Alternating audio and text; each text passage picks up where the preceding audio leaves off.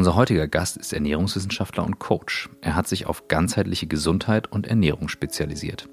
Er studierte Ernährungswissenschaften an der Hamburger Universität für angewandte Wissenschaften. In seiner Abschlussarbeit entwickelte er ein Ernährungsprogramm für Sportler auf Basis der Paleo-Diät. Zu seinen Kunden zählen beispielsweise der FC St. Pauli und die Hamburger Towers. Darüber hinaus hat er einen großen Kundenstamm in seiner Funktion als Personal Trainer. Er befasst sich seit vielen Jahren intensiv mit dem Markt der Nahrungsmittelergänzung. Er verfolgt einen holistischen Ansatz und er hat dafür die Plattform Bluezone gegründet. Er glaubt ganz fest daran, dass jeder Mensch ein gesundes und glückliches Leben verdient hat. Sein Mantra ist Walk, Breathe, Hydrate. Seit über drei Jahren beschäftigen wir uns mit der Frage, wie Arbeit den Menschen stärkt, statt ihn zu schwächen. Wie kann ein Thema, das einen so wesentlichen Anteil in unserem Alltag einnimmt, wieder mehr Sinn in unserem Leben stiften? Wie stellen wir sicher, dass aus der Corona-Krise nicht nur die Erkenntnis bleibt, dass Remote Work funktioniert, sondern auch, dass Menschen im Büro nicht beaufsichtigt werden müssen, ob sie auch wirklich arbeiten? Wie können wir Menschen aus der inneren Kündigung herausführen und wie können wir unsere physischen und mentalen Kräfte stärken, um langfristig resilienter und auch glücklicher zu werden? Wir suchen nach Methoden, Vorbildern, Erfahrungen, Tools und Ideen, die uns dem Kern von New Work näher bringen. Dabei beschäftigt uns immer wieder auch die Frage, ob wirklich alle Menschen das finden und leben können, was sie im Innersten wirklich, wirklich wollen. Ihr seid bei Episode 243, glaube ich, von On the Way to New Work. Heute mit Mishek Dama. Einen schönen guten Morgen. Vielen Dank für die ähm, grandiose Einleitung. Wow. Danke, cool. dass du da bist.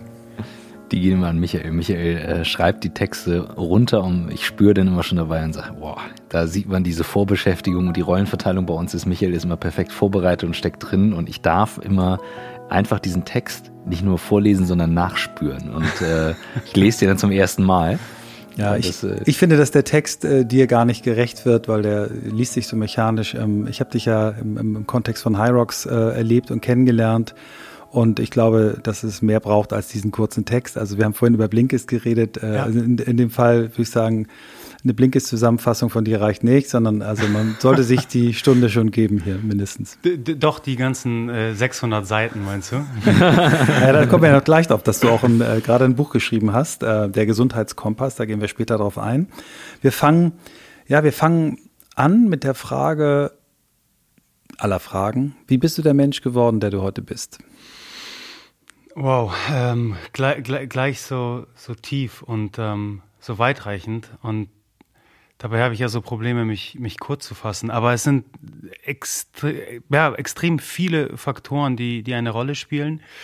Ähm, und am Ende war es alles aber nicht eine gerade Linie und, und ein klarer Weg, den ich verfolgt habe, wo ich äh, bereits vor Jahren wusste, wo, wo es mich hin verschlägt. Also äh, allein das Studium der Ernährungswissenschaften, der Ökotrophologie war, war ein Zufall und eigentlich war es ein ja, mehr schlecht als recht. Äh, ein, ein Plan B, weil ich einfach zu, zu ängstlich, zu feige war, Hamburg zu verlassen, um nach Köln zu gehen und Sport zu, zu studieren, was der eigentliche Plan war, ähm, weil ich äh, nicht genug an mich damals geglaubt habe, dass ich äh, vielleicht doch im Basketball mehr reißen kann, als, als ich mir zutrauen wollte. Ähm, und dann hatte ich ja eigentlich so eine tolle Komfortzone hier in Hamburg geschaffen. Ich hatte eine tolle Freundin, ich hatte tolle Freunde, ein liebevolles Elternhaus. Ähm, dann bleiben wir doch mal hier. Sondern zu dem Zeitpunkt war, war Fitness ähm, schon ein, ein sehr großer, ähm, hatte einfach einen sehr großen Stellenwert in meinem Leben. Ich komme aus einer Sportlerfamilie. Das war gerade der Zeitpunkt, wo ich aus dem Jugendbereich im Basketball in den Herrenbereich äh, hochgestiegen bin und mit bereits äh, knapp zwei Metern ähm, irgendwie um die 80 Kilo wog. Also ich war, war ein Spargeltarzan, wie es so schön heißt. Ähm, und hatte mit meinem Vater das äh, beste Vorbild, den besten ähm, Begleiter und, und Trainingspartner letztendlich, der mich dann irgendwo in den Bereich Fitness übergeführt hat. Ähm, und so kam ich sehr schnell dann zu der Realisierung, dass irgendwo das Thema Ernährung ja damit eine Rolle spielt. Wenn ich denn irgendwie ein paar Kilos draufpacken muss, dann muss ich auch ordentlich essen. So. Und ähm, so war irgendwie das erste Interesse in einem, ich sag mal, ja, beginnendem ganzheitlichen Gedanken da, auch, auch über Fitness hinaus äh, Sachen zu berücksichtigen, was mich dann letztendlich zum, zum Studium der Ernährungswissenschaften geführt hat. Ähm, und, und dadurch so der erste Wegweiser war, der mich zumindest auf beruflicher Ebene zu der Person gemacht hat, die ich heute bin. Ähm, auf einer Ebene der Persönlichkeitsentwicklung würde ich behaupten, war es der Zeitpunkt, wo ich ganz klar realisiert habe, dass ich für mein Glück, mein Erfolg ähm, selbstverantwortlich bin und kein anderer. Und ähm, die, die Realisierung dessen war erstmal vielleicht kein Schocker, aber einfach ein, ein Moment, wo, also es kostet einfach extrem viel Energie, wirklich diese Eigenverantwortung anzunehmen. Und es ist ja so viel leichter, diese immer abzugeben, weil wenn es dann schief läuft, dann kann ich ja jedem anderen die Schuld geben, nur nicht mir selbst, äh, was eben sehr entspannt ist. Aber wenn man doch es schafft, diese Eigenverantwortung anzunehmen, also das war der Moment, der dazu geführt hat, dass ich ähm, zum Beispiel Egoismus nicht mehr als negativ wahrgenommen habe, sondern die Realisierung, dass ich mich um mein Glück, mein Erfolg erstmal kümmere, ähm, dazu führt, dass ich viel mehr an, an, an Glück, an Liebe meinem Umfeld mitgeben kann.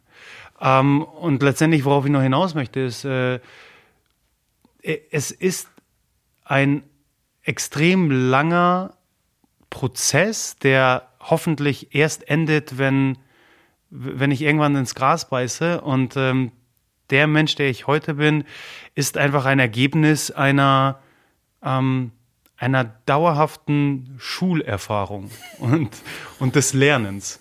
Sehr, sehr schön. Ich finde, das passt wunderbar zu unserem Ansatz von On the Way to New Work, von dem wir beide auch glauben, dass wir ihn so lange äh, gehen werden, bis wir irgendwann vielleicht nicht mehr leben. Das ist Christoph, ein hat, schon, Christoph hat schon eine, schon eine Uhr gestellt, eine Rückwärtsuhr, wie viele Tage er noch wahrscheinlich hat. Äh, guckt immer drauf, um auch nicht die Zeit zu verschwenden.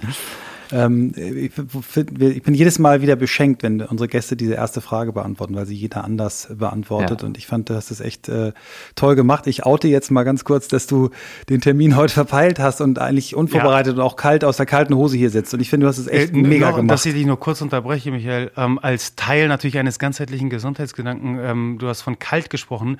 Ich bin auch direkt aus einer äh, kalten Dusche nochmal gesprungen, äh, die ich mir gegeben habe, äh, teils als Bestrafung Bewegung, teils um äh, mein äh, sogenanntes parasympathisches Nervensystem zu aktivieren und dadurch hier etwas entspannter und ruhiger anzukommen. aber ich habe hab Benjamin gesagt, wenn er dich anruft, habe gesagt, sag Mischek bitte, er soll ganz entspannt ja. herkommen, nicht ja, ja. hetzen, weil das sind so die Klassiker, dann soll die Stadt hetzen. Ich weiß auch nicht, wie das passieren konnte, weil ich habe den Termin, also es ist, glaube ich, jeder, der irgendwo meinen Namen in Verbindung mit Podcast gehört hat, weiß, dass ich ein leidenschaftlicher Podcast-Liebhaber bin, äh, was äh, selbst das Aufnehmen angeht, aber auch das Hören. Und ich habe mich so tierisch auf diesen Termin gefreut und ähm, ihn wirklich im Kalender festgehalten und mit, mit Freunden, mit Domi, mit meiner Freundin besprochen. Ich habe keine Ahnung, wie das passiert. Ich schieb's mal auf, auf den äh, Stress der letzten Wochen und äh, der Buchveröffentlichung und allem. Ähm, aber zum Glück sitzen wir ja trotzdem ja. hier. Ja, sehr schön. Was, äh, sofort eine Frage, die mir reinschießt bei deiner Intro. Was war denn der Moment, als du das realisiert hast, du bist selbst dafür verantwortlich? Also was war so ein mhm. Punkt, wo du sagst, und da kam es hoch, äh, dass ich gemerkt habe, it's me? Mhm. Ähm, tatsächlich kann ich das ähm, sehr genau betiteln, was, also es war einer der entscheidendsten Momente in meinem Leben, äh, tatsächlich. Und der Moment, wo ich realisiert habe, ich ich kann nicht alle immer glücklich stellen und ich, ich muss wirklich für mein Glück erstmal diese Eigenverantwortung tragen.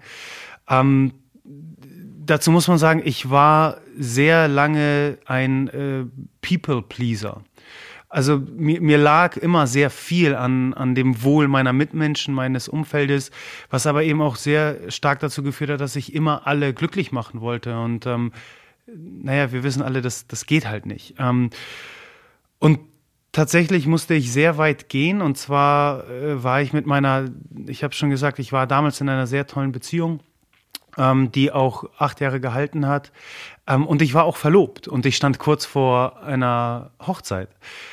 Ähm, bis ich mir selbst eingestehen musste. Zu dem Zeitpunkt war mein Bauchgefühl war immer sehr stark und ähm, daran konnte ich es festhalten, es war nicht die richtige Entscheidung. Und ich wusste, dass ich diese Entscheidung oder diesen Weg gehe, um alle um mich herum glücklich zu machen. Mein, meine Ex-Freundin, meine Ex-Verlobte zu dem Zeitpunkt, meine Eltern, ihre Eltern, meine Freunde. Wir haben auch ein extrem tolles Paar abgegeben, muss man sagen. Und es lag sicherlich ähm, nicht an ihr, aber tief in mir wusste ich, das ist nicht das, was ich möchte. Das ist nicht das, was mich glücklich macht. Und es ist, so schwer es mir fällt, das zu sagen, selbst jetzt immer noch, es ist nicht die Frau, mit der ich mein Leben verbringen möchte. Und ich musste einfach, damals war mir ganz klar, diese in dem Moment zumindest sehr harte Entscheidung treffen und tatsächlich, nachdem wir bereits ein Jahr verlobt waren und schon in den ersten Hochzeitsplänen standen, äh, einen, einen Schlussstrich ziehen und dem Ganzen ein Ende bereiten und ja, im wahrsten Sinne des Wortes Schluss machen. Und so schwierig diese Entscheidung war, so sehr habe ich realisiert, wie, wie wichtig es war und genau und absolut richtig. Und ähm, tatsächlich im, im Nachhinein auch es nicht einen Tag, nicht einen Moment gab, wo ich es bereut hätte. Und das war so der entscheidende Moment, wo einfach in meinem, in meiner Geisteshaltung, in meinem Mindset ein sehr großer äh, Wechsel, ein Shift stattgefunden hat. Wow. Ich, äh, ich finde es einen unfassbar spannenden Punkt und einen überraschenden Twist, den wir hier durch diese sehr geniale Frage von Christoph gekriegt haben. Ähm, ich will einen ganz kurzen Einschub machen. Es gibt immer Hörer, die sagen, wir quasseln zu viel parallel. Deswegen einmal sorry vorher für die, die jetzt das nicht hören wollen, zwei Minuten vorspielen. Ähm, es gibt einen Autor, den ich hier schon mehrfach genannt habe, Cal Newport, ne, nicht Cal Newport, ähm, Adam Grant. Adam Grant, der hat äh, geschrieben Give and Take. Der hat die, Cal Newport ist aber auch, auch grandios. Ja, ist auch grandios. Aber ähm, Adam Grant ist ein Organisationspsychologe und der hat äh, eben geschrieben äh, Give and Take und der teilt die Menschen in Geber, Nehmer und Tauscher ein ähm, und äh, hat mit Daten eben nachgewiesen, wer, wer sind eigentlich die erfolgreichsten. Ne? Tauscher sind die, die immer, wenn ich dir einen Gefallen tue, mhm. möchte ich dasselbe. Ne? So ein Mafia, ich helfe dir gerne. Ja, ja, aber dann irgendwann. Warum, so. warum gehst du zur Polizei? Warum genau. kommst du nicht erst zu mir? genau, dann hast du die, ne-, die Nehmer, die wollen immer einen Schnitt machen und die Geber, die geben immer. Und das Spannende ist, ich gehe jetzt mal nur auf die Geber ein. Die Geber, ähm, da gibt es eine Gefahr, sich zu verausgaben. Und mhm. so wie, wie, wie du es beschrieben hast, dieses People Pleaser ist das eben die Richtung. Und wenn die es aber schaffen, sich auch abzugrenzen und zu sagen, okay, ja, ich, ich gebe eben mehr und ich will auch nicht sofort was in Return, ähm, zum Beispiel sagen, wenn sie sehr viel um, um Gefallen gebeten werden, also Beispiel, ich werde sehr oft gefragt, um, um kannst du mir mal eine Karriereberatung geben? Und wenn ich aber weiß, ich habe nur fünf Minuten Zeit, mhm. dann eben auch die fünf Minuten zu nehmen und zu sagen, pass mal auf, lies mal das Buch, ruf mal den an, mach mal das, aber mehr Zeit kann ich dir gerade nicht geben, kann häufig schon genug sein. Und die, die das eben hinkriegen, sich auch abzugrenzen, Nein zu sagen, die richtige Entscheidung zu treffen, die sind dann häufig unter den aller, aller, aller erfolgreichsten Menschen. Also die aller unerfolgreichsten sind Geber und die aller erfolgreichsten sind auch Geber. Also von daher spannend, ähm, weil ich habe so den Eindruck, dass dieses, auch wenn du sagst, du bist kein People-Pleaser vielleicht mehr, dass Dinge, die du machst, wie zum Beispiel dieses Buch schreiben, ja dann doch ganz vielen Menschen sehr viel geben kann, aber Absolut. eben zu deinen Konditionen. Ich hoffe es, ja. Genau. Wollen wir noch mal ganz kurz, bevor wir jetzt auf, auf deinen Berufsweg gehen, ähm, ich habe äh, hier in einem Foto, was ich zufällig aufgeblättert habe, deinen Vater gesehen, der äh, ein Jahr älter ist als ich und achtmal so fit. Ähm, und, Vor allem ein äh, bisschen breiter. Erzähl mal den, den Einfluss, ja. den deine, deine Eltern auf dich haben. Vielleicht auch sagst du das noch ja. zu deiner Mutter. Wo, wo kommst du her? Was ist dein Elternhaus? Ähm, ich muss jetzt schon sagen, ich bin ja ein sehr emotionaler Mensch und ähm, es fällt mir jetzt schon schwer, das, das rational locker zu halten, weil ich habe eine sehr starke Bindung zu meinen Eltern. Ich ähm, liebe meine Eltern abgöttisch. Ich, ich bin unglaublich dankbar, in einem so liebevollen Haushalt groß geworden zu sein, ähm, mit so viel Unterstützung. Ähm, wo man ja sagen muss, also meine Wurzeln, die Wurzeln meiner Eltern sind in Polen, im, im Ostblock, äh, aus dem wunderschönen Gdynia. Und die Verbindung zu unserer Heimat ist ähm, sehr, sehr stark. Also ich bin, ich fühle mich als, äh, obwohl ich sogar in Deutschland geboren bin, als, als Pole. Ähm, das liegt daran, dass unsere gesamte Familie mehr oder weniger in, in Polen ist. Ähm, ich in einem polnischen Haushalt groß geworden bin, meine Muttersprache polnisch ist, ich Deutsch im Kindergarten erst gelernt habe. Also meine Eltern waren die klassische ähm, äh, Postkommunismus-Generation, die dann mit dem Mauerfall rübergekommen ist. Ähm, das heißt, als ähm, ganz kleiner Junge bin ich eben ähm, beziehungsweise also in Deutschland aufgewachsen, aber erst über, über den Kindergarten dann letztendlich, ich sag mal, hier den Einfluss mit wahrgenommen. Ähm, und meine Eltern hatten immer einen sehr, sehr großen Einfluss ähm, auf mein Leben. Das lag daran, dass wir eben eine sehr enge Beziehung hatten und sie dementsprechend immer bis heute ähm, sehr starker Bestandteil sind eines, eines jeden Schrittes, eines jeden Prozesses, den ich durchlaufe. Und wofür ich meinen Eltern sehr, sehr dankbar bin, ist die Tatsache, dass ich immer sehr viel Rückhalt hatte. Ähm, aber meine Eltern mich nie in eine, eine gewisse Richtung gedrückt haben und mir immer sämtliche Freiheiten gegeben haben, wirklich mich zu entdecken und mich ähm, irgendwo zu definieren. Auch die, die beschriebene Situation mit, dem, äh, mit der ähm, Hochzeit, beziehungsweise nicht stattgefundenen Hochzeit, so schwierig es für meine Eltern war, das nachzuvollziehen, weil für, für die war ja alles schon in Stein gemeißelt. Die Schwiegertochter, die Kinderplanung, das war ja alles schon irgendwie da. Ähm, das heißt, meine Eltern hatten auch ein sehr gutes Verhältnis zu meiner Ex-Verlobten und ähm, das war sehr schwierig für sie. Nichtsdestotrotz standen sie immer hinter mir. Und ähm, du hast eben meinen mein Vater vor allem erwähnt, welcher bis heute mein bester Trainingspartner Partner ist. Wir bis heute, wenn es geht, jede Trainingseinheit gemeinsam gestalten. Ähm, und dementsprechend er nicht nur mein, mein äh, größtes Role Model, my, my, also das Mannesbild, zu dem ich aufschaue, ist, sondern eben auch mein, mein bester Buddy. Und das ist eine extrem wertvolle Beziehung, ähm, die, für die ich jeden Tag dankbar bin und die einfach äh, sich dann über uns zwei hinausträgt, weil natürlich auch irgendwie in, in diesen Trainingskonstellationen mein engster Freundeskreis eine sehr große Rolle spielt, äh, wo mein Vater genauso Teil dessen ist. Das heißt, er, er hat auch ein sehr enges Verhältnis zu meinen engsten Freunden. Ähm, und da bei uns alles in der Familie sehr eng ist, ist auch der Weg zu meiner Mutter sehr, sehr ähm, sehr schnell gegeben. Das Witzige ist, dass jeder, der meinen Vater sieht, ähm, sieht das volle Klischeebild äh, erfüllt. Äh, Glatze, Muckis, breite Schultern, Bart, Tattoos. Ähm, ich scherze immer, er sieht so ein bisschen aus wie so ein russischer Auftragsmörder. ähm, ist aber der liebste Kerl auf Erden. Und auf der anderen Seite muss man auch sagen, dass meine Mutter eigentlich die führende Kraft ist und die dominante Position und die, die alles zusammenhält und die, die, die eigentlich die breitesten Schultern hat.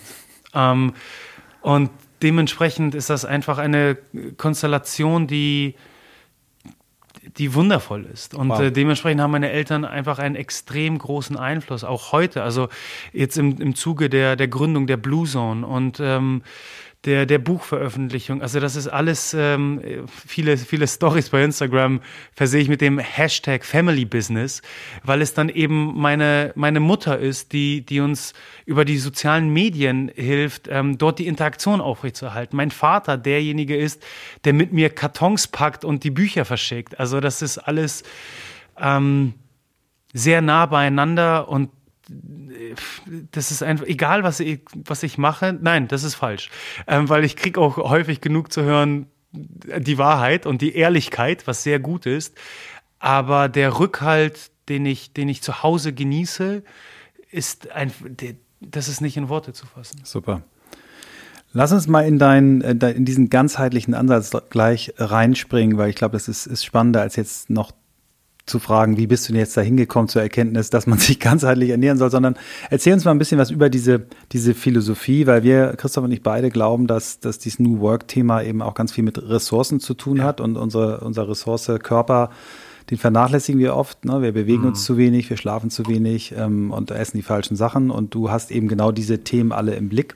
Erzähl uns mal ein bisschen was über die Methode und dein, mhm. dein, deine Beliefs. Also tatsächlich kann ich da ähm, da anfangen, wo es für, für mich ganzheitlich angefangen hat, weil das war ein sehr spannender Prozess. Ähm, wie ich schon meinte, ich komme aus einer Sportlerfamilie. Das heißt, das Thema Bewegung, Training, Fitness ähm, war immer selbstverständlich und es war immer Bestandteil ähm, des Alltags. Das heißt, die ähm, Wahrnehmung, dass ich über Training, über Bewegung irgendwie me meine Gesundheit positiv beeinflussen kann, ähm, war selbstverständlich. Spätestens mit dem Beginn des Studiums war auch das Thema Ernährung ähm, sehr schnell, sehr greifbar für mich und die Realisierung, dass ich da auch ein Tool habe, das, das in meinen Händen liegt, das ich beeinflussen kann. Wenn ich eine bestimmte Ernährungsform eingehe, wenn ich auf meine Ernährung achte unter bestimmten Voraussetzungen, kann ich dementsprechend meinen Körper, meine Fitness, mein Aussehen in eine gewisse Richtung drücken.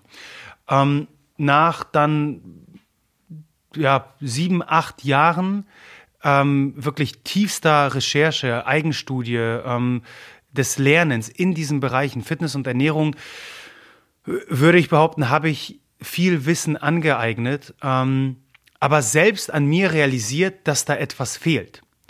Äh, das heißt, nach, nach zehn Jahren in der Fitness-, Ernährungs-, Gesundheitsbranche bin ich davon ausgegangen, dass ich jedes Problem, das ich habe, mit der entsprechenden Anzahl an Eiweißshakes, Salaten oder der entsprechenden ähm, Übung irgendwie bewältigen kann. Und realisieren musste, dem ist nicht so. Denn ich habe vermeintlich sehr vieles schon richtig gemacht und nichtsdestotrotz als, ähm, ich bezeichne mich mal auch als junger Unternehmer, mache ich morgens mein Handy an, Bing, bing, bing, bing, bing, bing, bing. Kriege 3000 Nachrichten, E-Mails, Slacks, WhatsApps, Instagrams und, und, und. Und merke, wie ich sofort gestresst bin, wie, wie ich nicht bei mir bin. Ähm, und dabei versuche ich ja so viel richtig zu machen. Irgendwie richtig zu schlafen, starte den Tag mit einem großen Glas Wasser. Aber trotzdem habe ich mich nicht gut gefühlt. Ich habe mich, ich war extrem gestresst. Ich bin zu der Zeit extrem schnell an die Decke gegangen ähm, was mein Umfeld äh, sehr schnell zu spüren bekommen hat. Ähm, das heißt, vor, vor vier, fünf Jahren war zum Beispiel das ganze Thema Mindset, ähm, Meditation, Achtsamkeit, dieser ganze Wuwu-Kram für mich überhaupt nicht zugänglich. Das, das hat gar keine Rolle gespielt. Meine Antwort wäre gewesen, äh, du, halt die Klappe und schnapp die Hantel.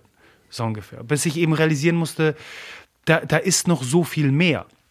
Und dementsprechend, das war der Beginn für mich der Realisierung in einem ganzheitlichen Gedanken, da muss es auch Elemente geben, die meine Gesundheit beeinflussen, die sich eben nicht im Fitnessstudio abspielen und die ich nicht in der Küche zubereiten kann oder über Nahrungsergänzungsmitteln abdecken kann.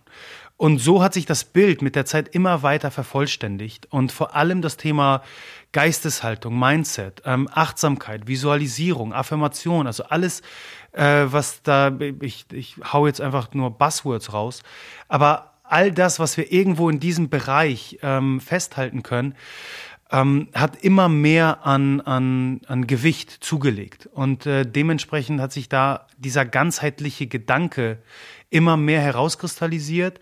Ähm, und dazu kam einfach immer die zum Glück bestehende Neugier, über den Tellerrand hinauszublicken. Was kann ich noch tun, um irgendwo im ganzheitlichen Gedanken mein, mein, meine Gesundheit zu optimieren? Und eben wenn ich an meinen Alltag denke, naja, ich bin eben nicht mehr, weil ich nicht primär als Personal Coach im Studio bin.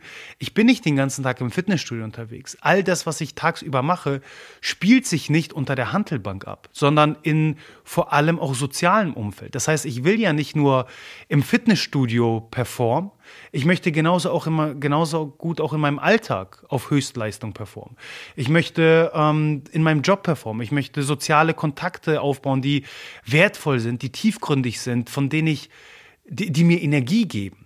Und dementsprechend sind es so viele weitere Faktoren, wie, wie eben das Stressmanagement, die Schlafhygiene, ähm, die Geisteshaltung, ähm, was da eine Rolle spielt. Ähm, dann kam in der, der Gesamtheit, also uns beiden, wir sind ja zwei Autoren des Buches, also Domi, meine bessere Hälfte und ich, ähm, kam nochmal ihre Erfahrung mit 15 Jahren Modelbranche, also einer sehr, ich sag mal, oberflächlichen Gesundheitswelt ähm, dazu, wo, wo sich immer mehr das Bild vervollständigt hat, was uns eben zu, zu heute führt, wo wir in unserem Buch zumindest fünf Gesundheitsbereiche definieren und das Thema Gesundheit am Ende des Tages immer ganzheitlich angehen. Das heißt, auch wenn ich jetzt noch mit Kunden arbeite, werde ich nicht einen Ernährungsplan aufbauen, sofern ich nicht weiß, wie es um die Schlafhygiene steht, wie es um das Stressmanagement ähm, steht, ähm, wie sich ein Alltag grundsätzlich gestaltet, wie ähm, der Freundeskreis, die sozialen Kontakte aufgebaut sind. Weil all das eine Rolle spielt, ähm, was sich dann letztendlich in einem Ernährungsverhalten ja nur widerspiegelt. Hm. Und nochmal der Hinweis auf die äh, Seite schnelltest-hamburg.de. Wir haben euch äh, vor einer Woche äh, mit dem Corona-Test fürs Weihnachtsfest äh, schon den Hinweis gegeben, dass man sich jetzt schnell testen lassen kann. Bei uns in der großen Elbstraße 145d. Bei meinen Hyrox-Kollegen. Wir haben das entwickelt aus der Notwendigkeit, äh, irgendwann wieder Events machen zu wollen. Und wir fest daran glauben, dass das nur mit Hilfe von Schnelltests für Athletinnen, Athleten und auch Zuschauer gehen wird. Haben das schon getestet bei der WM in Hamburg am 12. Dezember sehr erfolgreich. Und für 39 Euro könnt ihr dabei sein. 10 Euro geben wir gleich weiter an die Aktion Hörer helfen Kinder, Kindern von Radio Hamburg. Und ähm, ab 10 Personen kommen wir auch bei euch vorbei wenn dann der Lockdown vorbei ist, ihr aber trotzdem sicher gehen wollt, wenn ihr ein Essen bei euch zu Hause macht oder irgendwas anderes oder auch mal im Büro größeres Meeting habt, äh, wo ihr euch sicher gehen wollt, ist das genau das richtige Tool. Nach 15 Minuten gibt es dann das Ergebnis. Also schnelltest-hamburg.de, da könnt ihr euch für Einzeltests in der großen Elbstraße 145d anmelden oder für Tests ab 10 Personen kommen wir zu euch. Oh, ich denke, die To-Do-Liste ist jetzt lang. so Wahnsinn. Also Schlafhygiene resoniert, also ganz viele Sachen resonieren äh, bei mir gerade. Ich fand zwei Sachen extrem spannend. Das Thema Schlaf. Ähm, Michael mich irgendwann mal ähm, auf diesen Aura-Ring gebracht hat und ich schlafe irgendwie trotzdem immer noch nicht länger, aber ich kann, kann, mir einfach nicht vorstellen, dass ich da in diese Kategorie falle der Kurzschläfer. Ich glaube, ich muss einfach nur anders dran arbeiten. Das ist das eine, mhm. wo ich denke, so, boah, krass, das ist ein krass unterschätztes Thema aber noch viel stärker, was du gerade gesagt hast, soziale Kontakte. Mhm. Ähm, etwas, was ja jetzt gerade unfassbar schwer realisierbar ist. Also dieses Virus greift ja das tiefst Menschliche an, was es mhm. gibt, den, den sozialen Austausch, den Kontakt, ne, das Echte. Also du hast hier so viele emotionale Sachen heute hier schon in den Raum gepackt, das wäre gar nicht greifbar gewesen über die Distanz. Wenn du darüber sprichst, wie, wie gehst du das bei den Leuten an? Wie schaust du dir das mhm. an? Also das wirkt gerade wie echt viel Arbeit. Ähm, das ist es tatsächlich. Also das Problem ist oder was ich leider wahrnehme und wovor ich warne auch, ähm, so sehr, vor allem natürlich in Einzelfällen, ähm, die, die Corona-Krise gerade gerade zeigt, wie, wie dramatisch sich das abspielen kann und, und eben auch äh, äh eine, eine Infektion eben sehr, sehr dramatisch äh, sich abspielen kann ähm, würde ich behaupten, dass in, in der Langfristigkeit, in der Gesamtheit, wir als Gesellschaft von, von den ähm, Folgen der, der sozialen Isolation, ähm, Stichwort äh, Depression, Ängste, eben das, das ähm, Wegfallen sozial, sozialer Kontakte, wahrscheinlich mindestens genauso schwer ins Gewicht fallen wird, wie eben jetzt ein, eine Erkrankung sich abspielen kann. Und das Thema ist, ähm, sehr, sehr schwierig. Also eine der in, im Zuge der, der Recherche für das Buch, eine der beeindruckendsten Studien, die, die wir finden konnten, die wir auch im Buch zitieren, ist die Tatsache, dass ähm, das Bestehen beziehungsweise auch Wegfallen positiver sozialer Kontakte und Beziehungen einen größeren Stellenwert, ähm, eine, eine, eine höhere Priorität genießen, was die Gesamtmortalität angeht, als alle Gesundheitsfaktoren, die wir sonst so irgendwie im Bild haben. Übergewicht, Rauchen, Alkoholkonsum, ähm, keine Bewegung, metabolisches Syndrom. All das ist im Vergleich zum Wegfallen sozialer Kontakte nicht, also was heißt nicht relevant, aber fällt weniger ins Gewicht. Hm, das ist ganz spannend. Ich habe äh, Freunde, die äh, zwei Brüder, die haben eine Großmutter gehabt, die hat äh, bis zu ihrem Tod äh, zwei Päckchen geraucht, hat auch mhm. gern, also war keine Alkoholikerin, hat aber auch gerne getrunken.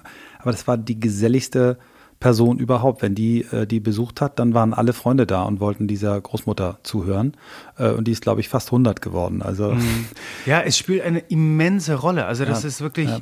abgefahren. Und wir können das Ganze auf hormoneller Ebene festhalten, wo einfach der reine Kontakt Mensch zu Mensch gewisse Hormone, allen voran mhm. Oxytocin ausschüttet, also unser Wohlfühlhormon, welches extrem notwendig mhm. ist, damit wir wiederum all die Fight-or-Flight-Hormone wie, wie Cortisol, also unsere Stresshormone, wieder ausbalancieren können. Ähm, so dass wir so etwas wie chronischen Stress, äh, was dann zum Burnout führen kann, verhindern können. Also das ist ex extrem notwendig. Und ähm, ich versuche einfach natürlich, ich mache immer wieder klar, dass es nicht darum geht, die, die Regeln zu brechen, aber sämtlichen Kunden, sämtlichen Personen, mit denen ich in Kontakt stehe, immer wieder klar zu machen, so sehr es immer noch möglich ist, diese sozialen Kontakte weitestgehend aufrechtzuerhalten und sich bloß nicht sozial zu isolieren. Mhm. Keineswegs. Und das, was, was möglich ist, ähm, mit den bestehenden Regeln immer, immer noch anzugehen. Hm. Hast du das zufällig noch im Kopf, was das für eine Studie war, die ihr da gefunden habt? Ähm, auf jeden Fall äh, kann ich die euch gerne einmal rüberschicken, dass, mhm. dass man mhm. in den Shownotes ja, zum Beispiel ja. festhalten kann. Ja. Auf jeden Fall. Also es sind insgesamt drei Studien ähm, und ein, eine ganz große Meta-Analyse, ähm, mhm. die, die eben sehr eindrucksvoll war. Wir haben äh, wir reden gerade, verhandeln gerade mit einem Harvard-Professor, ähm, beziehungsweise mit seiner Assistentin, sehr, sehr nette Leute, äh, ob der zu uns in den Podcast kommt. Der heißt äh, Robert Waldinger. Der hat, mhm. äh, führt die längste Studie, die es zum Thema, äh, warum Menschen glücklich, gesund äh, sind und lange leben. Äh, als mhm. vierter mhm. Leiter dieser Studie, die ist vor über 80 Jahren in Harvard gestartet worden. Dort haben die 724 Männer rekrutiert. Die Hälfte davon waren äh, Harvard Sophomores, also am Anfang ihres Studiums. Ähm, die andere Hälfte kam aus irgendwelchen armen Vierteln und haben nur Männer, also diese Männergruppen mhm. äh, beobachtet, befragt, äh, die medizinischen äh, Berichte angeguckt. Irgendwann haben sie angefangen, auch äh, Interviews mit den Frauen zu führen, haben die beobachtet, wie die Männer mit ihren Frauen sprechen, äh, über ihre Ängste, über ihre Sorgen, über ihre Nöte und so weiter. Irgendwann 2000 Kinder haben diese 724 Männer, die haben, sind auch in die Studie gekommen. Und über diese vier Generationen von Forschern und 80 Jahre Zeitspanne haben die eben versucht herauszufinden, was macht Menschen glücklich, gesund und langlebig. Und der einzige Erklärungsfaktor, den sie gefunden haben, waren mhm. äh, intakte und tiefe Beziehungen. Also warum, daher, nur, warum nur Männer, ganz kurz? Äh, keine Ahnung, das weiß man wahrscheinlich gar nicht mehr, warum die es so gemacht haben. Äh, die, er hat das, äh, es gibt einen TED-Talk dazu, 35 äh, Millionen Views, also einer der Top 10 wahrscheinlich. Ähm, der hat das so charmant äh, äh, erzählt, ähm, sagte so, ja, als wir dann so vor zehn Jahren dann äh, die Frauen in die Studie mit aufnahmen, äh, haben sie dann gesagt, ihr wisst schon, dass es langsam mal Zeit wird. Und er hat natürlich schön Lacher kre kreiert. Ähm, keine Ahnung warum, mhm. aber was ich krass finde eben, dass sie so, so einen Ansatz gewählt haben, so ganz hart Leute, die ähm, auf der the sunny side, ne? also mhm. Harvard ist die beste Uni der Welt und auf der anderen Seite wirklich arme Leute, die, die nicht. Und er sagt, es gab eben Leute, die sind die Social Ladder von ganz unten nach ganz oben geklettert, andere den anderen Weg runter. Mhm. Sie hatten einen späteren äh, US-Präsidenten in der Studie. Er sagte trotzdem, du kannst nichts anderes erfinden als Erklärungsmuster ähm, für glückliches, langes, gesundes als Leben. Als soziale Kontakte. Als, als tiefe, also echt, also es geht nicht um die Menge der Kontakte, sondern es geht um die, um die echten Beziehungen. Natürlich steht ja, ja die, die, die äh, Paarbeziehung auch im Fokus, aber eben nicht nur, sondern auch, hinaus, auch ja. andere Sachen. Ja. Und dann, dann ist aber, dann, dann, dann, dann haben wir den größten Threat momentan, den wir ja, absolut, das wird mir jetzt nochmal klar, Virus, ne? also, genau in dieselbe, absolut. dann gibt es ja. nichts anderes, weil selbst im Krieg wäre der, der soziale Kontakt anders möglich. Also ich, ich denke an Fotos von meinem Opa, die irgendwie Weihnachten an der Front sich dann trotzdem äh, zusammen einen Tannenbaum aufgestellt haben, ähm, auch mit Feinden, ja. äh, Weihnachten ähm, alles haben ruhen lassen und solche, solche Sachen, so Momente, ja, wo ich denke, ja. so krass, das ist, wenn, wenn das jetzt eingeschränkt ist und ich, ich halte mich sehr ordentlich dran, aber trotzdem so diese Corona-Walks, also die beim Spazierengehen statt ein Meeting oder jetzt hier auf Distanz ein Podcast, mhm. ähm, das muss man sich richtig erkämpfen und dieser Wert, Absolut.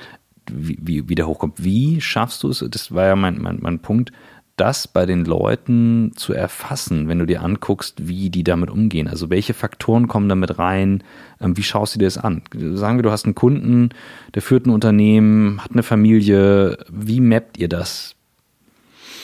Ähm, also es startet ja alles, ähm, egal ob jetzt jemand zum Beispiel das Buch in die Hand nimmt und anfängt zu lesen ähm, oder ins äh, Personal Coaching, ins Online Coaching kommt, ähm, mit eine Art Anamnese. Ähm, das heißt wirklich das äh, Erarbeiten, das Definieren des Ist-Zustandes und ähm, dementsprechend die Definition, welche Elemente funktionieren, können wir eventuell so beibelassen, wo können wir optimieren, wo haben wir Optimierungspotenzial.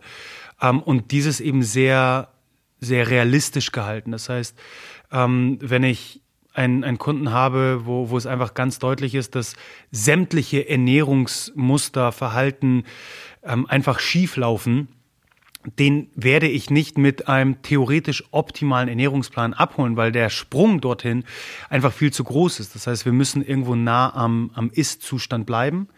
Ähm, im, in der Gesamtheit unserer Philosophie ist eben das Thema der, der Geisteshaltung, der, der sozialen Kontakte ähm, eben sehr, sehr groß. Das heißt, da ist es völlig egal, ob es ein Podcast ist, in den reingehört wird, das Buch oder eben das Coaching.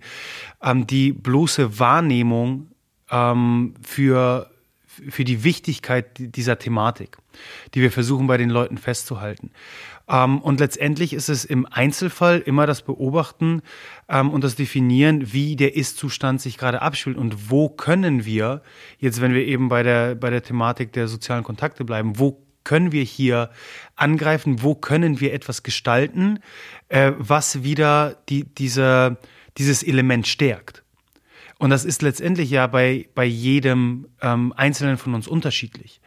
Ähm, zum Glück wenn ich jetzt zumindest an, an sämtliche Coachings denke, ähm, habe ich keinen Fall, wo wir tatsächlich eine, eine komplette Isolierung erfahren.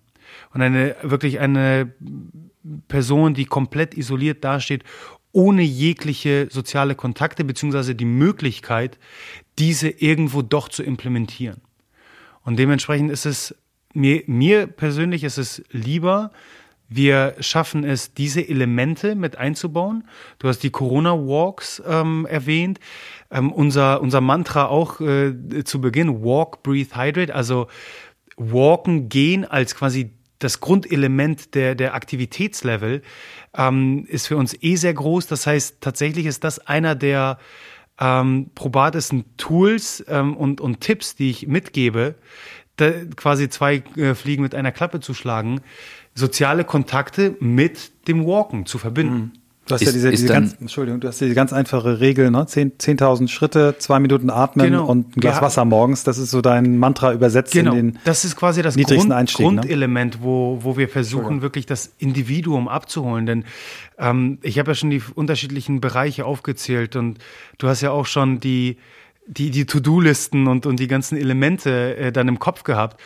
Und das ganze Thema des Optimierens ähm, im, im Zuge einer optimalen Gesundheit kann ja auch sehr schnell sehr überwältigend wirken. Und, und wirklich, wo, wo soll ich denn überhaupt anfangen? Das heißt, dementsprechend haben wir diese simplen drei Elemente definiert, wo wir fest davon überzeugt sind, dass so individuell einzigartig wir sind, nichtsdestotrotz als eine Spezies, wir davon sicherlich am Ende des Tages profitieren werden.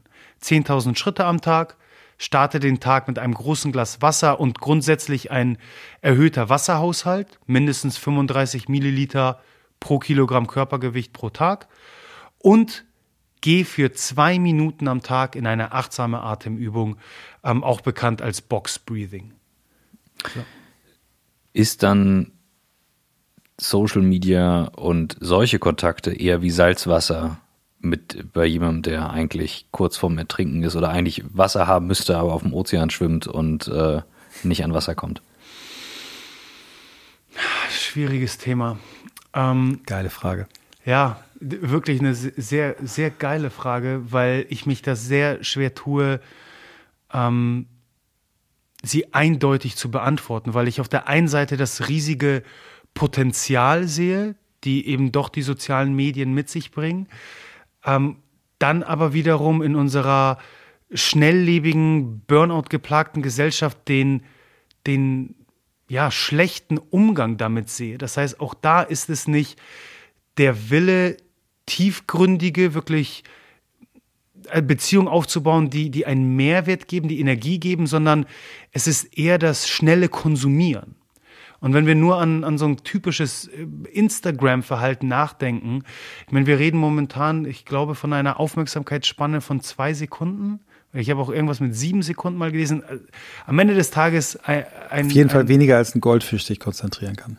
Genau so sieht's aus. Und, und da sehe ich eben diesen, diesen großen Zwiespalt. Auf der einen Seite, wir sind nun mal eingeschränkt im, im direkten sozialen Kontakt, den wir heutzutage aufbauen können.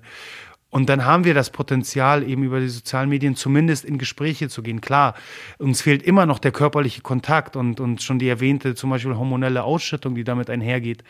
Aber wir können ja trotzdem in ein tiefgründiges Gespräch verfallen. Nur wird das so häufig, so, äh, beziehungsweise so selten genutzt. Und dementsprechend ich weiß es nicht, wenn mhm. ich ehrlich bin. Ich finde die Frage super und ich glaube, du hast aber auch schon die richtige Richtung gegeben. Es gibt nicht die eindeutige Antwort, denn jetzt mal gerade in dieser Corona-Zeit, wenn man dann einige dieser Tools richtig nutzt, äh, sie eben schon sinnstiftend sein kann. Wenn man aber eben nur äh, guckt, wie viel Likes kriege ich vielleicht auf meinen Post, dann bist du natürlich äh, mhm. oder nur durch, durch die TikTok-Filme durchscreent und sich irgendwie stumpf äh, unterhalten lässt, so lustig das alles ist. Ähm, es ist die, ja kein Agieren damit, ja, es ist ja wirklich ja. nur, nur reines Konsumieren. Ja. Und, und, letztendlich auch im Zuge einer, einer Ablenkung, würde ich sagen, von, von vielleicht wesentlicheren Sachen. Ja, ich denke jetzt eben auch, also die Frage, die mir durch den Kopf geht, und das hat ganz stark mit diesem ganzheitlichen Ansatz zu tun, ist, To-Do-Listen können ja genauso Salzwasser sein. Also durch einen Tag, wenn ich sage, boah, ich habe so viel um die Ohren, ich habe so viel zu tun, das kann mich ja von Kernentscheidungen ablenken. Wenn ich jetzt mal zurückgehe, ich habe das Michael gestern erzählt, ähm, wir sehen uns nicht so oft, wie ich es eigentlich gerne würde, wie wir es schaffen, weil wir auch echt beide busy sind an ganz vielen Stellen. Die Momente, die ich aber habe, ich kann so zwei Momente mit Michael recallen aus den letzten vier Jahren, wo ich sage, die waren für mich richtige Turning Points in meinem Leben. Mhm. Ganz entscheidende Momente. Zwei ganz besonders und dritter jetzt gerade vor ein paar Wochen. Und der Wert eines solchen Moments ist so viel höher als der ganze Hessel dazwischen. Und ich frage mich manchmal, ist es vielleicht ein zu großes Ziel zu sagen, ich will diesen ganzen Hessel dazwischen weghaben oder ist es einfach der normale, das normale, was halt so passiert, diese, dieses Grundrauschen, was halt da ist? Und dann aber eben das, was du erzählst, bei einer Anamnese zu merken, dass es das gibt. Also ist vielleicht gar nicht der Ansatz zu sagen, ich muss das jetzt lösen, ich muss das jetzt alle wegbekommen, oder der Ansatz, okay, ich sehe es. Es ist nicht optimal. Ich weiß, ich bin da noch nicht. Ich weiß zum Beispiel, ich schlafe noch nicht perfekt, aber mhm. ich sehe, das ist ein Thema und es ist interessant und jeder Baustein, jedes Gespräch bringt mich dann einen Schritt weiter. Also, was ist so der, weil ich war echt fasziniert bei deiner Erzählung, wie du von diesem Moment berichtest, eine so gewichtige Entscheidung damals zu treffen. Das ist so flott eben erzählt. Was für eine mhm. krasse Entscheidung. Wie viele Emotionen sind involviert? Und ich konnte es richtig an dir sehen, dir, dir sind fast die Tränen gekommen, wie du das eben erzählt hast. Mhm. Und das hat mich echt berührt. Und ich denke gerade so, solche Momente zu schaffen, über diese potenziellen vielen Themen, das ist ja irre. Und wie schaffst du es, einen Menschen, der so in dem Film drin ist, so in dem Run drin ist, egal was seine Droge ist, ob es To-Dos sind, ob es Social Media ist, whatever, einmal anzuhalten und zu sagen, hier, Guck hin. Mhm. Siehst du das?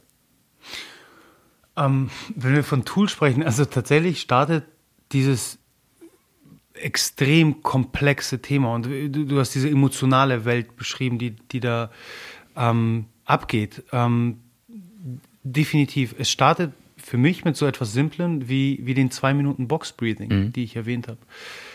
Und ich habe von diesem Konsumieren im Sinne von Ablenkung gesprochen. Denn Tatsache ist, die wenigsten von uns, also recht inflationär gesprochen, die breite Masse, nimmt sich die Zeit, mal in sich hineinzuhorchen, sondern wir sind ja immer mit dem Blick, äh, mit, mit dem Daumen, mit dem Zeigefinger bei dieser Welt da draußen. Und damit meine ich eben das, das Scrollen mit dem Daumen oder mit dem Daumen auf der Fernbedienung, äh, weil wir letztendlich ja nur konsumieren und dementsprechend ja in diesen Rush immer, immer weiter, in diesen Strudel immer weiter verfallen. Für mich liegt die Lösung, und das war für, für mich persönlich der Fall, ähm, in der Fähigkeit, in sich hineinzuhorchen. Und das startet mit einer achtsamen Atemübung, wo ich mich für zwei Minuten mal von dieser Außenwelt, von all diesen Einflüssen um mich herum abkappe und einfach nur auf meine Atmung achte. Und das ist für mich der Start in, in ein super spannendes Feld der Achtsamkeit. Und wirklich, für mich ist Achtsamkeit die Fähigkeit, jetzt hier in diesem Moment präsent zu sein. Das heißt, jetzt sitze ich hier mit euch zweien. Ich bin nicht gedanklich bei, ah, ich habe heute noch das und das und später treffe ich noch den und dann muss ich noch die Aufgaben machen, sondern ich bin imstande, das hier und jetzt wahrzunehmen und schaffe dadurch, ähm, ich würde mal sagen, so eine gewisse Distanz zu meiner sehr reaktiven, emotionalen Reaktion. Und das ist ja das, was wir ja heutzutage ständig erleben, dadurch, dass wir so im, im Rush sind und ständig nur am Laufen und hier und das und das und das. Ähm, und dann kommt noch der Idiot im Verkehr, der mir irgendwie den Weg abschneidet und ich gehe sofort darauf los und bin sofort emotional geladen. Ich glaube fest daran, dass dadurch, dass, dass wir achtsam sind, präsent im Moment, eine gewisse Distanz zu, zu einer zu schnellen emotionalen Reaktion schaffen und dadurch irgendwo ja so eine Art Vogelperspektive annehmen und, und ein bisschen klarer das ganze Feld sehen. Und ähm, dann denke ich, ist die Lösung, und du hast diese, diese zwei Fälle besprochen, für mich ist es ein Riesenerfolg mit Kunden, wenn sie gewisse Muster wahrnehmen noch gar nicht darauf reagieren, äh, beziehungsweise noch, noch gar nicht versuchen, es sofort zu verändern. Weil wir reden hier auch sehr, sehr häufig von, von Konditionierung, die jahrelang stattfinden. Das klassische bei der Arbeit in die Snackbox greifen. Hat sich über die letzten sechs Jahre so eingespielt. Und ich hatte letztens wirklich ein, das, und das musste ich der Kundin ganz klar vor Augen halten, ein extremes Erfolgserlebnis, als sie in unseren wöchentlichen Feedback-Loops äh, beschrieben hat. Du, ich habe diese Woche festgestellt, dass diese Süßigkeiten da, wo ich selbstverständlich immer reingreife, ich brauche die gar nicht. Und dann ist mir erst aufgefallen, wie meine Kollegen durch gerade irgendwie gestresst aus dem Telefonat raus da reingreifen und, und irgendwie aus Langeweile da reingreifen. Und ich festgestellt habe, dass ich das auch bisher gemacht habe. Und sie hat gar nicht fest, sie hat überhaupt nicht realisiert in dem Moment, was für ein enormes Erfolgserlebnis das ist, dass sie imstande ist, das wirklich achtsam wahrzunehmen. Mhm. Ich musste gerade an Ali denken. Christoph, ja. hat, Christoph hat neulich von Atmen. einem Freund aus Kiel Atmen, Lächeln, Impulskontrolle. Ali, Ali ist dein Coach. Das ist der Coach. Und du hast ja im Prinzip, das ist ja dieses, ähm, das ist ja, glaube ich, der Grundansatz von ganz vielen Coaches, ähm, erstmal den Klienten auch beizubringen. Du hast als Mensch ähm, die Chance zwischen einem Reiz und einer möglichen Reaktion Alternativen zu erörtern und Total. einmal sich zurückzunehmen. Und du Absolut. musst nicht brüllen, wenn dich im Straßenverkehr einer anbrüllt, sondern du kannst auch sagen, du lächelst. Es sei denn, es sind äh, Pinneberger, die dir den Weg abschneiden mit deinem E-Bike. Ich werde nie wieder irgendwas gegen Pinneberger sagen, weil ich kenne viele nette Pinneberger. Und äh, irgendwie zu glauben, nur weil in, im Süldorfer Kirchenweg sehr viele Pinneberger sehr, sehr zu schnell fahren, daraus irgendwas abzusehen, werde ich nie wieder tun, weil das Quatsch ist. Das ist nur meine subjektive Wahrnehmung und ich habe jetzt die Möglichkeit, also jetzt wieder zu, zu Mischek. Also ich finde find, find das sehr, sehr stark. Ich würde gern äh, mal, weil ich äh, hier vor deinem Gesamtwerk Staunen sitze, ähm, nochmal, dass du uns vielleicht diese fünf Bereiche nochmal erklärst. Gibst du mir auch mal das ja. Buch rüber, während ja, sehr gern. Äh, ihr damit anfangt? Danke. Ähm, ja, wir haben am 27.11. ist äh, unser Gesundheitskompass veröffentlicht worden. Und es war, der Grundgedanke war eigentlich aus diesen ja, zehn, zehn Jahren zu dem Zeitpunkt, ähm, Erfahrung, Wissen, was man sich angeeignet hat, ähm, was irgendwo auch in, in Trainingsplänen, in Seminarunterlagen, Workshops, Sachen irgendwie so zerstückelt dalag, ähm, eine Bibel zu schaffen, eine Gesundheitsbibel, die wirklich das Thema eben ganzheit, ganzheitlich angeht und äh, dementsprechend dir alles gibt, was du brauchst, um deine Gesundheit erstmal verstehen und dann auch kontrollieren zu können, weil dann landen wir wieder beim Thema Eigenverantwortung und die Realisierung, hey, da liegt ja ganz vieles in, mein, in meinen Händen. Ich kann da ganz vieles positiv beeinflussen.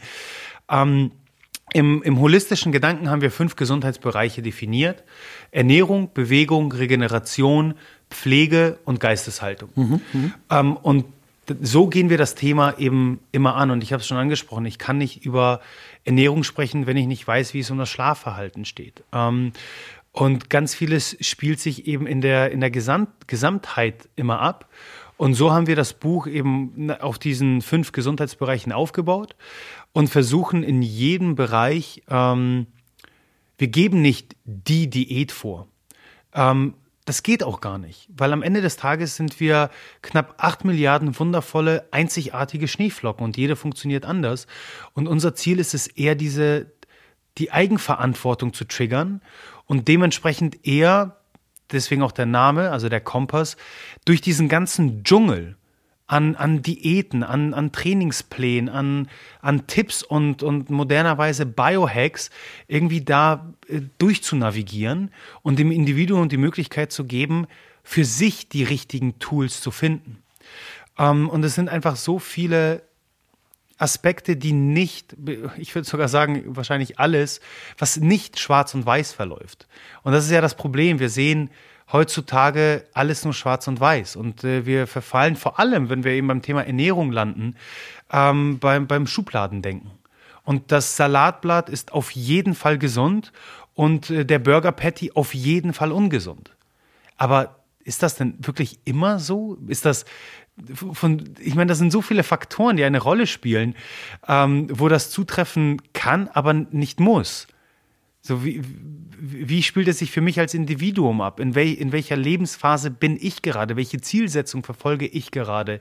Ähm, die Qualität des Salatblattes oder des Burger Patties, spielt das nicht auch eine Rolle? Der Tageszeitpunkt, wann ich das zu mir nehme. Also das sind so viele Faktoren, das ist so multifaktoriell, so vielschichtig das Thema, dass wir gar nicht anders können, als irgendwo durch diesen Dschungel durchzunavigieren und quasi ja, ich, ich sehe uns immer so als, als so ein Lämpchen, das irgendwie auf diesem dunklen Pfad so immer mal wieder aufleuchtet und dem Individuum die Möglichkeit gibt, seinen Pfad zu definieren. Ich finde das sehr sympathisch, eben nicht diese also ich habe zum Beispiel für mich rausgefunden, ähm, dass für mich Intermediate Fasten sehr, sehr gut funktioniert, aber ich kenne eben andere Menschen, die durchdrehen würden damit und die es einfach gar nicht hinkriegen und körperlich. Äh, äh, und deswegen mag ich sehr, dass dein Ansatz eben ist, finde deinen Weg, wir helfen dir, wir können dir so Grundmuster, Grundthemen, überhaupt mal so ein Framework. Ich finde total toll, dass ihr dieses Thema Pflege, also sowas auch aufnehmt. Ne? Also ich ja. merke das selber, wenn ich mal an einem Sonntag oder so echt Zeit habe und dann wirklich mir morgens eine Stunde Zeit nehme, mich zu pflegen. Also das klingt jetzt so ein bisschen affig, ne? Also ich werde jetzt nicht anfangen, wie Olli, nicht. wie Olli Schulz und Jan Böhmermann über das Fußnägelschneiden zu reden, aber da, also ich finde es super, dass das so integriert ist. Absolut. Und ähm, auch das ist wie, wie alle Gesundheitsbereiche, die wir abdecken, basierend auf einmal unseren persönlichen Erfahrungen, wo wir festgestellt haben, hm, da sind gewisse Elemente in diesem Bereich Pflege, die wir berücksichtigen müssen, um uns wirklich fit, glücklich, gesund zu fühlen. Und natürlich auch die Komponente der, der aktuellen Wissenschaft und der Studienlage. Das heißt, wir haben mittlerweile ein, eine Bandbreite an wirklich sehr eindrucksvollen Studien, die nicht nur eine sogenannte Brain-Gut ähm, Connection aufzeigen, also die Verbindung über den Vagusnerv von Gehirn und Magen-Darm-Trakt, sondern auch eben eine Skin-Gut und Skin-Brain-Verbindung ähm, wo letztendlich unser Mikrobiom, ähm, welches auf der Haut liegt, also unser größtes Organ, einen Extremeinfluss auf unsere Gesundheit hat. Und wir können nicht über Gesundheit sprechen, wenn wir uns nur Gedanken darüber machen, was wir in den Mund schieben. Wir müssen eben auch schauen, was mit unserer Haut in Verbindung kommt. Und, und dann landen wir wieder eben bei diesem ganzheitlichen Gedanken. Hm. Was sind für dich so, äh, so typische Muster, die du vielleicht gerade bei, sagen wir mal, nehmen wir mal die Gruppe von den Menschen, die auch unseren Podcast hören, von denen viele sehr viel arbeiten, ich würde sagen überdurchschnittlich arbeiten, mhm. sehr ambitioniert sind, engagiert sind, mit Leidenschaft, mit Purpose, aber eben für sich vielleicht ab und zu mal selbst vergessen. Was sind so typische, äh, ich will es jetzt nicht Fehler, nach, ich nenne es mal Fehler, Fehler, die, die, die, auf die du stößt, also Falscheinschätzungen, mhm. falsche Gewohnheiten, Muster, was sind so typische Dinge, die dir in deiner Arbeit begegnen? Ähm, vor allem, äh, ich, ich bezeichne diese Gruppe als High Performer, also Personen, die wirklich ähm, nicht nur in, in meinem zumindest traditionellen Gedankengut äh, im Fitnessstudio performen wollen, sondern eben im Alltag, äh, im Job vor allem. Ähm, aber das trifft auch auf sehr viele andere Personengruppen zu. Es ist das Suchen der Wunderpille, der, der Lösung äh, äh in der obersten Spitze der Pyramide und das Vernachlässigen des Fundaments. Das heißt, wir machen uns Gedanken über Kohlenhydrate nach 18 Uhr und äh, äh, kasteien uns selbst, wenn wir irgendwie Pasta zum Mittag essen. Ähm, und sowas wie Nährstofftiming, da landen wir ja bei dieser Thematik. Das ist etwas, was wirklich die wenigsten überhaupt interessieren sollte. Äh, also das ist die Kirsche auf der Sahnehaube. Und äh, die Grundelemente sind für mich die Schlafhygiene, also wirklich die, die Schlafqualität. Äh, denn sobald der Schlaf vernachlässigt wird, macht sich das sofort auf das Ernährungsverhalten bemerkbar. Denn meine Stresshormone gehen hoch, ähm, meine Insulinsensitivität, also letztendlich das Hormon Insulin und wie es mit Nährstoffen, die ich aufnehme, effizient umgehen kann, verschlechtert sich. Dementsprechend wird meine Entscheidung, was ich tagsüber denn in mich reinschiebe, durch diese hormonelle und dann auch gleich emotional ähm, äh, ausgelegte Situation beeinflusst werden. Ähm, und dementsprechend ist es der Schlaf. Es ist das Thema Bewegung, welches nicht im Fitnessstudio startet. Auch da ist es so die falsche Annahme, okay, ich habe jetzt zehn Stunden irgendwie höchsten kognitiven Stress erlebt und jetzt gehe ich für eine Stunde ins Fitnessstudio, um hier jetzt nochmal physisch mich zu stressen die, die, Gleichung geht nicht auf. Also es fehlt dieses Yin und Yang Prinzip, die Balance. Und das Thema Bewegung startet für uns mit durchgehend hohen Aktivitätsleveln tagsüber. Wenn wir uns anschauen, wie wir Menschen Jahrtausende von Jahren gelebt haben, Bewegung ist ein, ein stetiger Begleiter. Und dann kommt es ab und an mal zu Elementen, wo wir aus dieser Komfortzone herauskommen. Aber nicht umsonst heißt es heutzutage, Sitzen ist das neue Rauchen. Nicht umsonst haben wir zu Hause, wie auch in unserem Büro, einen ähm, höhenverstellbaren Schreibtisch mit einem Laufband drunter und verbinden Bewegung mit Arbeit. Ähm, das heißt, da ist es eher wieder das Rückbesinnen auf Grundelemente. Ähm, du hast das Intermittent Fasting ähm, angesprochen. Ähm, auch ich bin leidenschaftlicher äh, Intermittent Faster seit, seit mehreren Jahren. Was aber nicht bedeutet, dass es die Allheillösung für alle ist. Nichtsdestotrotz, auch da, lasst uns einen Blick darauf werfen, wie wir Menschen Jahrtausende von Jahren gelebt haben. Wir haben erst was gegessen, wenn wir was gejagt, gesammelt, gefunden haben. Konservierungsmöglichkeiten in der Fülle, wie wir sie heutzutage erleben, haben wir seit, was sind es, 60, 70, 80 Jahren? So davor sah es eben anders aus. Dementsprechend ähm, ist diese, die, diese Annahme, dass wir alle zwei, drei Stunden was essen müssen, um den Motor am Laufen zu halten, totaler Irrglaube, totaler Schwachsinn, muss ich an der Stelle sagen. So dementsprechend, ähm, ob man jetzt fastet oder nicht, ist zum Beispiel, was das Ernährungsverhalten angeht, für mich das wichtigste Element eine klare Mahlzeitenstruktur. Und heutzutage sind wir in so einer 24-7 Snacking-Gesellschaft gelandet, wo wir jederzeit Nahrungszufuhr genießen können und das auch in Fülle tun. Evolutionär betrachtet macht das einfach keinen Sinn. Das heißt, für mich startet das Thema Ernährung irgendwo bei der Tatsache, hey, lass uns doch gar, lass uns nicht erstmal darauf schauen, was an Lebensmitteln jetzt gut und böse ist, sondern lass uns eine klare Mahlzeitenstruktur aufbauen. Mhm. Das heißt, jetzt bist du aktiv, jetzt arbeitest du, jetzt bist du kognitiv aktiv oder trainierst auch, also bist auch physisch aktiv. Und jetzt nimmst du dir die Zeit zum Essen und isst, bis du satt bist. Mhm. That's it. Keine weiteren Elemente. Kein schnell zwischen den Terminen rushen und das Franzbrötchen oder Croissant auf dem Weg dorthin runter verschlingen. Weil in dem Zustand, wahrscheinlich sind wir in einem erhöhten Fight-of-Light-Zustand, äh, was letztendlich bewirkt, dass unser Körper gar nicht mit den aufgenommenen Nährstoffen sinnvoll umgehen kann. Weil dafür müssen wir landen wir wieder beim Yin und Yang Prinzip im sogenannten Rest and Digest Modus sein. Mhm. So und dementsprechend sind es einfach diese Grundelemente, ähm, die die in Vergessenheit geraten, weil die die Lösung oder die Antworten, die ich dann immer gebe, im Sinne von hey, schau gar nicht so sehr darauf, was du isst, sondern schau, dass du drei klare Mahlzeiten hast, dich dafür hinsetzt, dir die Zeit nimmst und dazwischen isst du gar nichts, trinkst einfach Wasser und vielleicht einen Tee oder einen schwarzen Kaffee. Diese Antworten klingen so banal, weil sie so einfach sind, dass die Leute das gar nicht häufig wahrhaben wollen. Deswegen predigen wir ständig unser Walk, Breathe, Hydrate Mantra, mhm.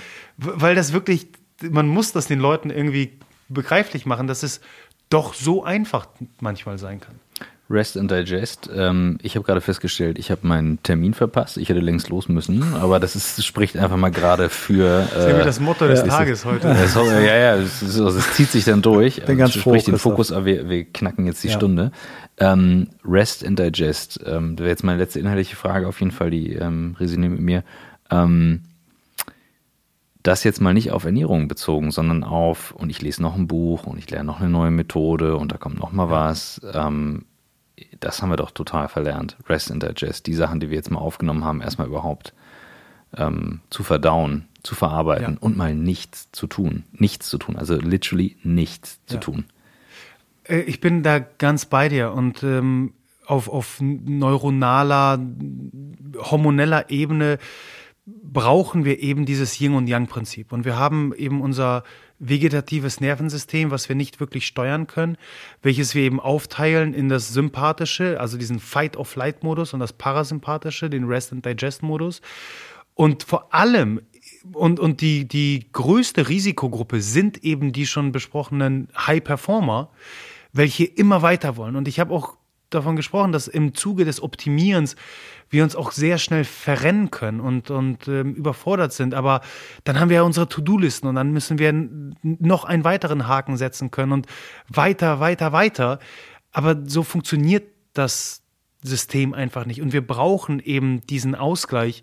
Und ähm, ich werde es nicht äh, Wort für Wort hinbekommen, aber irgendwo im Buch haben wir auf jeden Fall im Kapitel Deine Regeneration ähm, haben wir einen Satz, wo, wo wir schreiben, ähm, manchmal vergessen wir, dass die Lösung darin liegt, einfach mal am Ende des Tages mit einem Glas Wein in der Hand und einer liebevollen Person an unserer Seite in den Sonnenuntergang zu gucken.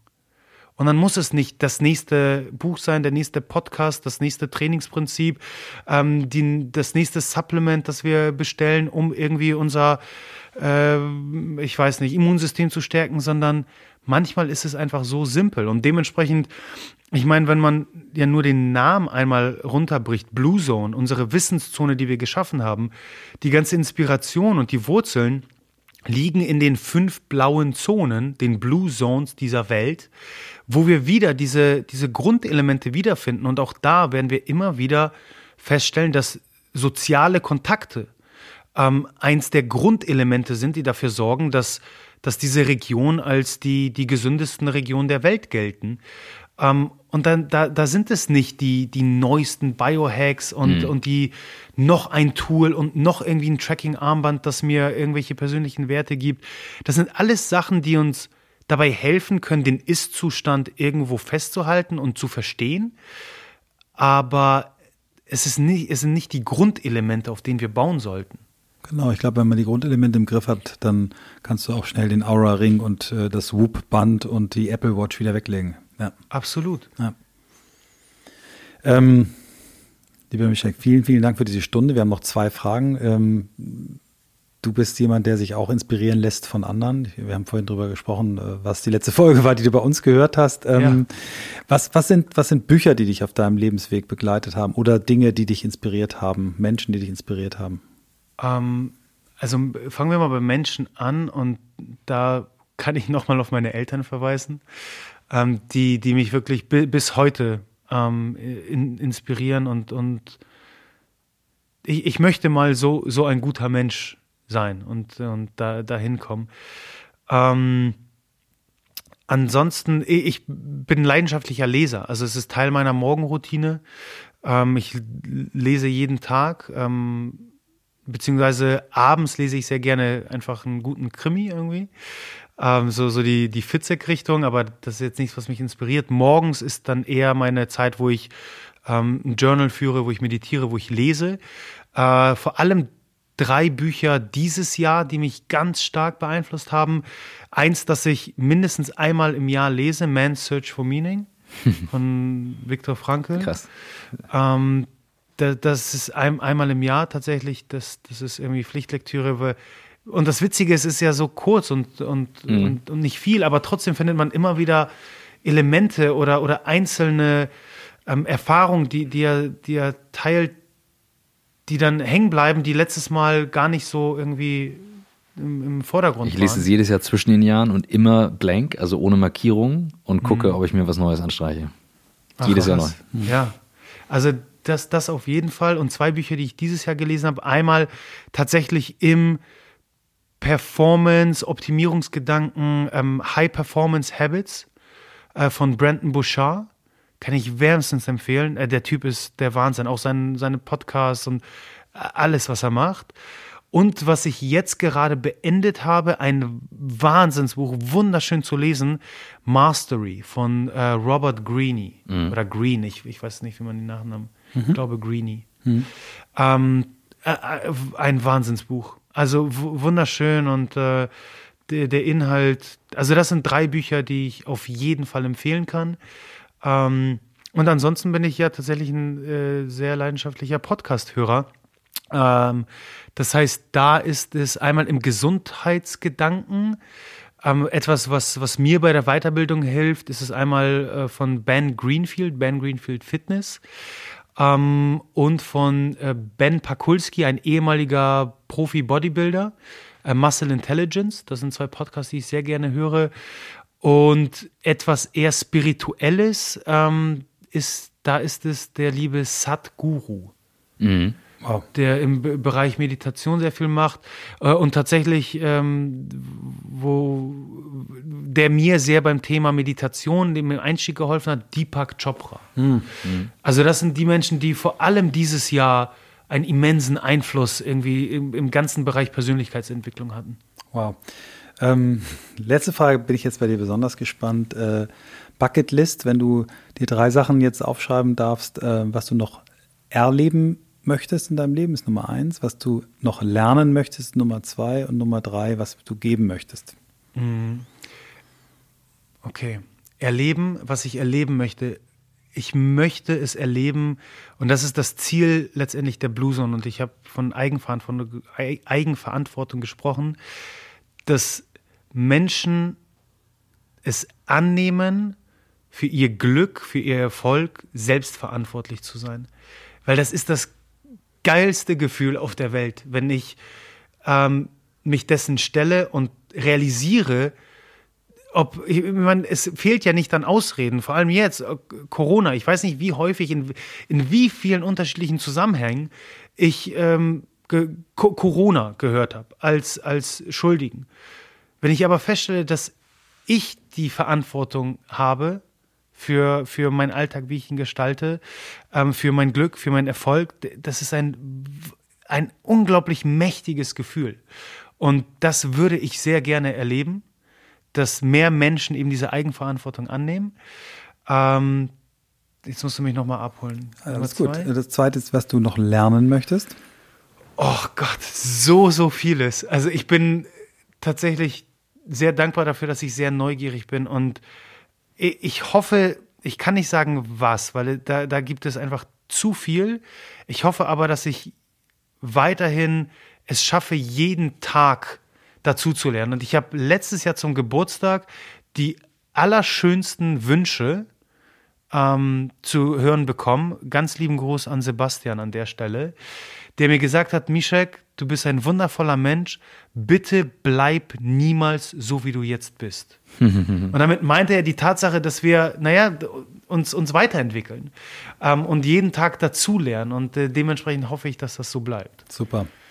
Und das Letzte. Was du geben möchtest, aber das glaube ich, kann, können wir uns jetzt schon selber zusammenbauen, aber sag's trotzdem mal Ja, also was ich, was ich geben möchte, ist äh, tatsächlich im, im Sinne der Blue Zone ein, ein gesundes und glückliches Leben, weil wenn ich gesund bin, wenn ich glücklich bin, dann möchte ich dieses Leben auch so lang wie möglich führen. Und wir predigen ein gesundes, glückliches und langes Leben, äh, was häufig erstmal auf ein bisschen ähm, äh, Stirnrunzeln führt.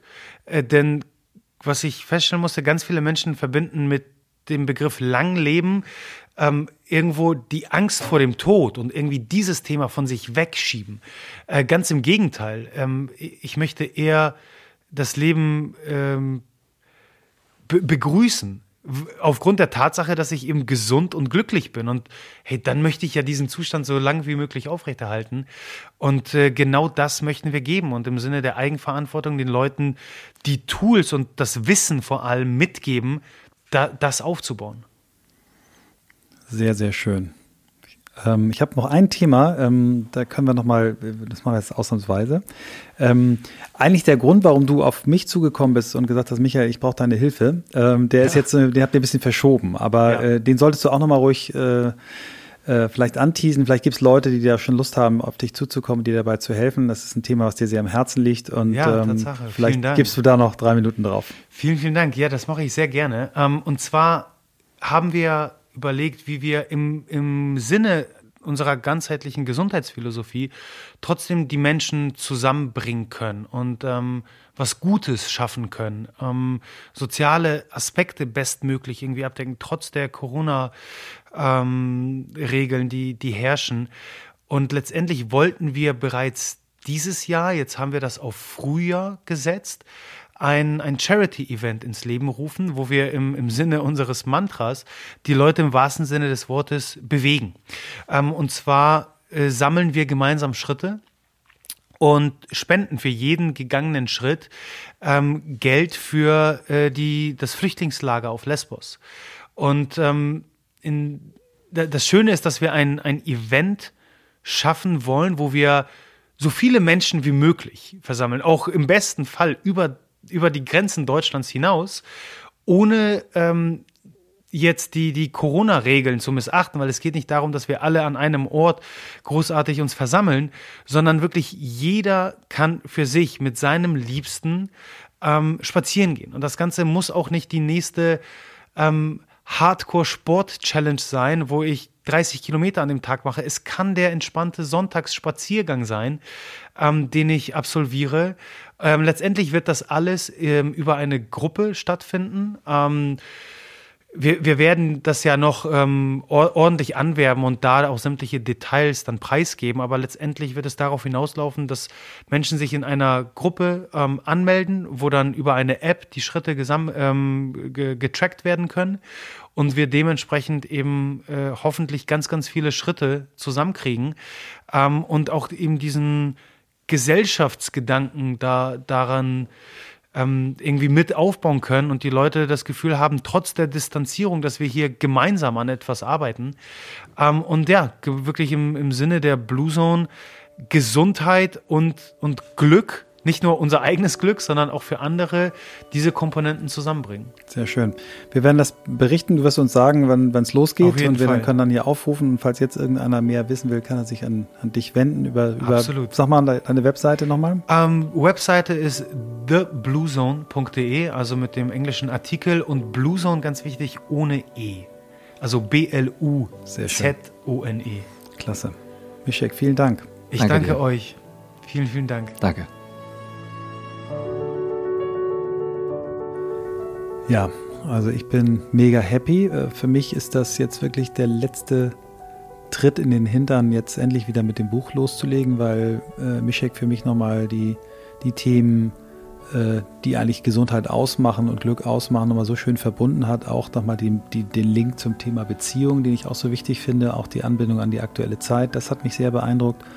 Ähm, und dann bin ich tief berührt von der ähm, liebevollen Beziehung, die Mischek zu seinen Eltern zu haben scheint. Ähm, ich hatte ganz kurz zwischendurch das Gefühl, ist das vielleicht ein Tick zu viel, aber das ist dann so schön auch wieder aufgelöst, dass er eben sagt, meine Eltern sind immer da, stehen hinter mir, aber lass mich trotzdem, ich hatte das Bild, ja, äh, fliegen. Ja, also er, er wirkt wie jemand, der frei ist und trotzdem diese Bindung hat und das hat mir, hat mir wahnsinnig gut gefallen.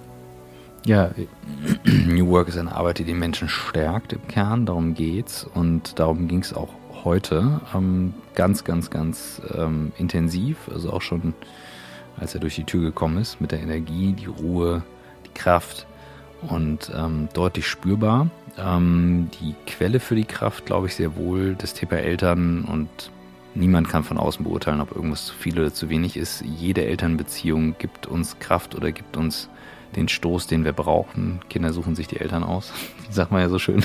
Also kriege ich auch immer die Challenge. Hat mich sehr bewegt und das authentische sich öffnen bei uns im Podcast finde ich eines der Momente, die es für mich ausmachen, muss ich ganz ehrlich sagen. Ähm, es gibt Fotografen, die können das in einem Bild festhalten und manchmal gibt es einen Podcast, der kann dieses Gefühl transportieren. Ich hoffe, das war so einer.